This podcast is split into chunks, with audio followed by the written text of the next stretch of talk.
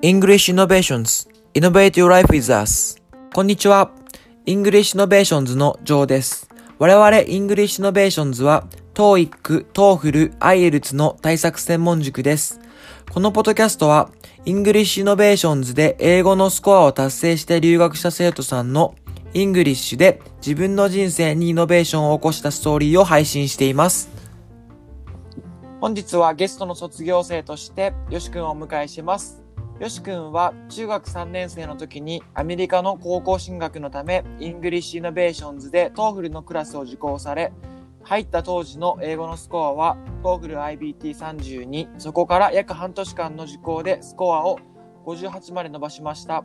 現在はペパーダイン大学でビジネスを専攻されています。よしくんお久しぶりです。お久しぶりです。よろしくお願いします。本日よろしくお願いします。よしくん今は日本にいらっしゃるんですか？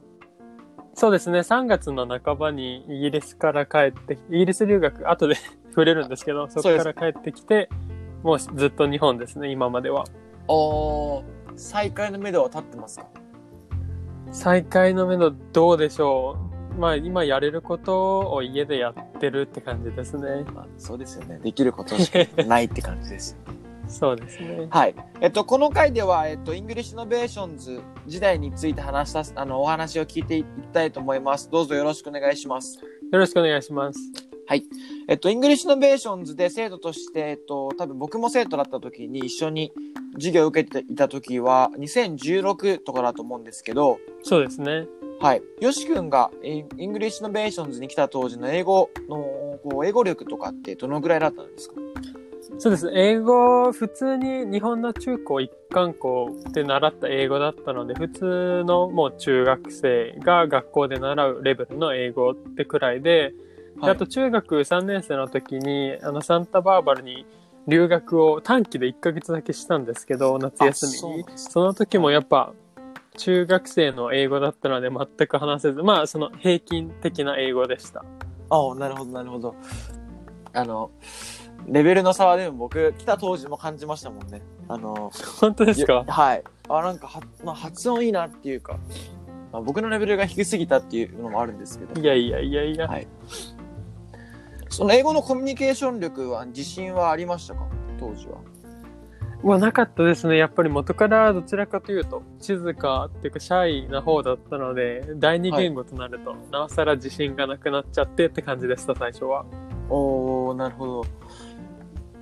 で、と、え、一回、 TOEFL の IBT を受けたんですよね。あの English Innovations に来る前に。来る前にどんなもんかって、その自分のレベルが知りたかったので受けたんですけど、32っていうもボロボロでした。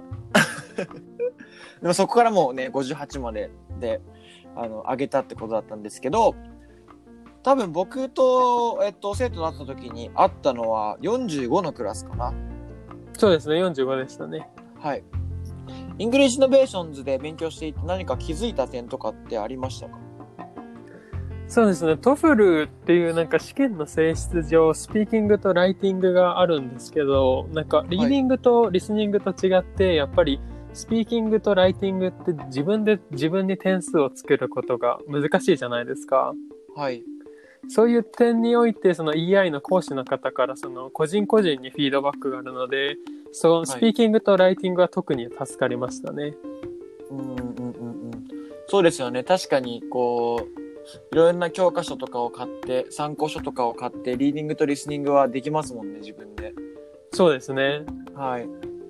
English Innovations は6週間に1回その模擬テストっていうのをやってるんで、その中でもこう、フィードバックをくれますもんね。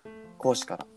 そうですね。それはすごい助かりました。個人個人に合わせたフィードバックだったので、そのスピーキング、ライティング全体としてこうするべきじゃなくて、あなたはここが弱いからみたいな、その個人に合ったアドバイスがすごい助かりました。うーん、そうですよね。ちゃんと採点ができるっていうのは、 English Innovations の一つの強みだなとは思ってますけそう。ですね。はいはい。ありがとうございます。よし君が、まあ、あの、スコアをこう上げてい、徐々に上げていったと思うんですけど、はい。まあ、その中で対策のようなものは、なんかどのような感じでしてましたか？そうですね。対策、まあ、4つの中で特にスピーキングが個人的に苦手だったので、まず、その時間制限1分だったり90秒に合わせる練習と、あと、スピーキングはやっぱり自分の意見、イエスかノーか、どちらを選択するかみたいな意見が大事なので、その難しい英語じゃなくても、あの、簡単な文章でそのミスが少ない、かつ、そのちゃんと自分が考えていることを伝えられるよう、たくさんスピーキングの練習をしました。た。で、結構そのワードは固めてたんですよね。そうですね。最初選ぶ。はいはいはい。なるほど、ありがとうございます。今は日本にいらっしゃいますよね。そうですね。今のこう、英語の勉強というか、まあクラスもいろいろ取ったりはしてると思うんですけど、オンラインで。はい。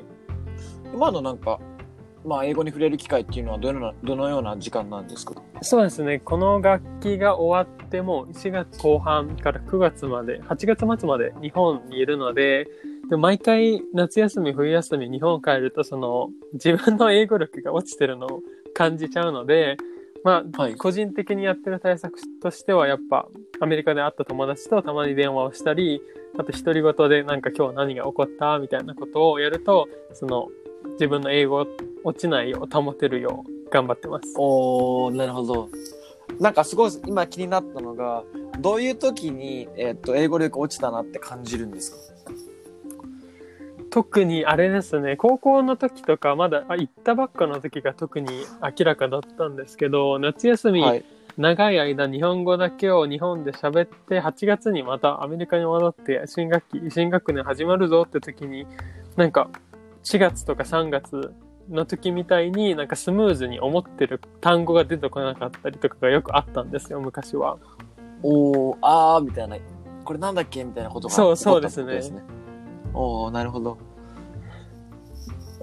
まあ、そうですよね。5月ぐらいに終わって、まあ8月ぐらいにもう一回帰るって感じですもんね。まあ約3ヶ月間ぐらいかな。そうですね日本語ばっかりそのいたりする3ヶ月喋っちゃうので。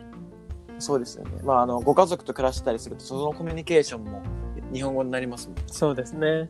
うんうんうんうん。ありがとうございます。まあ、あの、 English Innovations の授業は結構、よしくんがこう通っていた学校は中高一貫校って言ってたんでですけど、はい。この、の English Innovations の学校と、まあ、比べて年齢差があったり、男女混合だったり、まあ、授業中は英語のみのという、こう、異なる部分が多かったと思うんですね。はい。その、まあ、 English Innovation のコミュニティで何か、えー、よしくん自身が感じたことってありましたか？そうですね。EI で英語を伸ばせたのはもちろんなんですけど、英語以外の面でも、そのおっしゃる通り、すごい、あの、各生徒の年齢だったり、僕は特に中高男子校で男子ばっかりだったので、その生物バックグラウンドとか年齢がみんな違うので、単純に英語以外の面でも、なんかその人生について考え方とか、その他の生徒と会話するうちで普段なんかこういうすごいダイバーシティダイバーシティに富んでるコミュニティってそんなないので、そこは英語以外の面でも結構助かりましたね。うんうんうん。なんか、まあこう、具体的な、なんていうんですかね、お友達ができて、今まで、今もこう連絡取ってるとかっていうのはありますか？ジョーさんが一番 あのインパクトはでかかったです、個人的に。なんか僕はどちらかというとシャイで静かな方なんですけど、ジョーさんはもはい。うすごいパッションっていうかもう心からやってる感じの方だったので、それは僕の人生で今まで出会えてなかった方だったので、そういう面ではすごい驚かされましたね。やっぱこういう人もいるのかって感じで。そうです。なんかそのな多様性っていうのは、 English Innovations で出会う人の、あの、大きな、また特色でもありますよね。そうですよね。でもなんかそういうのって多分、留学されてから、また気づいたりすることもいっぱいあると思うんですよね。はいそ。のだ現地の高校大高校とか大学に行ってから、そういう人っていっぱいいるじゃないですか、逆に。うんあの外国に行ったりすると。まあだからそれをこう、味わう、その前の段階に味わうみたいなそうですね。準備。準備というか、一歩目みたいな感じですよね。はい。まああの、 English Innovations の授業は、英語のみなんですけど、まあその当時入った時は、英語のみのこう、なんていうんですかね、恐怖心とか、そういう、あのーなん自分が、こう、英語力が、まあ、あまりないかもしれないみたいな感じで思った時の、はい。こう、ついていく自信みたいなのってありましたか？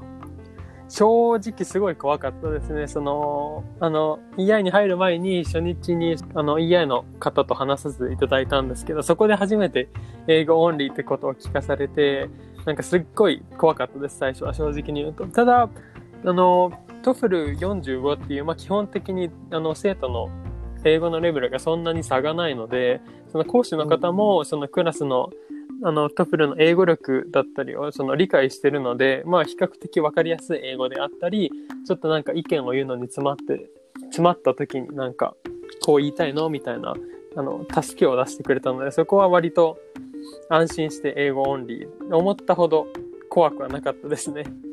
あ、よかったです、よかった。なんかそこは、こう、講師も、あの、クラスもちょっとバックアップみたいなのがあったんですそうですね。うんうんうんうん。ありがとうございます。まあ、この English Innovations 編の最後としてのよし君にお願いがありまして、はい。えっと、まあ、現在、 English Innovations にも様々な目標を持っている方が学ばれているんですね。はい。まあ、そんな中でも、 TOEFL とか IELTS っていうのは、まあ、留学をするために、えースコアが必要、英語のスコアが必要な方っていうのが、えっと、学ばれている方が多くて、えっと、まあ、そんな方に、あのー今、こう、学ばれている立場から、大学で学ばれている立場から一言いただけたらなと思うんですけど、よろしいでしょうか？了解です。えっと、やっぱ TOEFL、IELTS はやっぱ人によるとは思いますけど、基本的に勉強が長期になりがちだと思うんですね。半年、1年とか、人によってはもうちょっと長いとかあると思うんですけど、そこでモチベを保つのがちょっと難しいかもしれないんですけど、実際、その、中学高校時代、日本の中高にいた僕の場合は、その、将来の選択肢はまあ、日本の大学に行くっていうことしかなかったと思うんですけど、でも実際、 TOEFL でそのある程度の点数を取ることで、まあ、僕の場合はアメリカですけど、アメリカのみならずイギリス、オーストラリアとか英語圏の行ける国だったり、都市、大学とかメジャーとかも、その日本の大学、日本国内だけじゃなく、その選択肢がもう圧倒的に広がってるのを今、なんかアメリカの大学に TOEFL を経てきて改めて感じてるんですね。はい。だからモチベーションが、まあ、下がるときは僕もありましたし、誰でもあると思うんですけど、まあ、こう、はいどれだけ選択肢が広がって、その、疲れた時とかはやっぱ自分の目標だったり、留学してる自分をなんか想像とかしてみたら割と、なんとか、僕はそれで結構助けられました、想像で。ありがとうございます。多分、この、この多分思いは伝わって、こう、 English Innovations で頑張ってる人たちもそうですけど、まあ、これを聞いてくれた、えーリスナーさんも、また、あの、英語のスコアに向けて勉強頑張ると思います。ありがとうございました。ありがとうございます。引き続き、留学編をよろしくお願いします。よろしくお願いします。 English Innovators は毎週月曜日、イングリッシュで自分の人生にイノベーションを起こした人のストーリーを配信しています。何かご質問、ご要望がある際は、ハッシュタグ EICAST、EICAST でインスタグラムに投稿していただければ答えていきますので、上げてみてください。ではまた。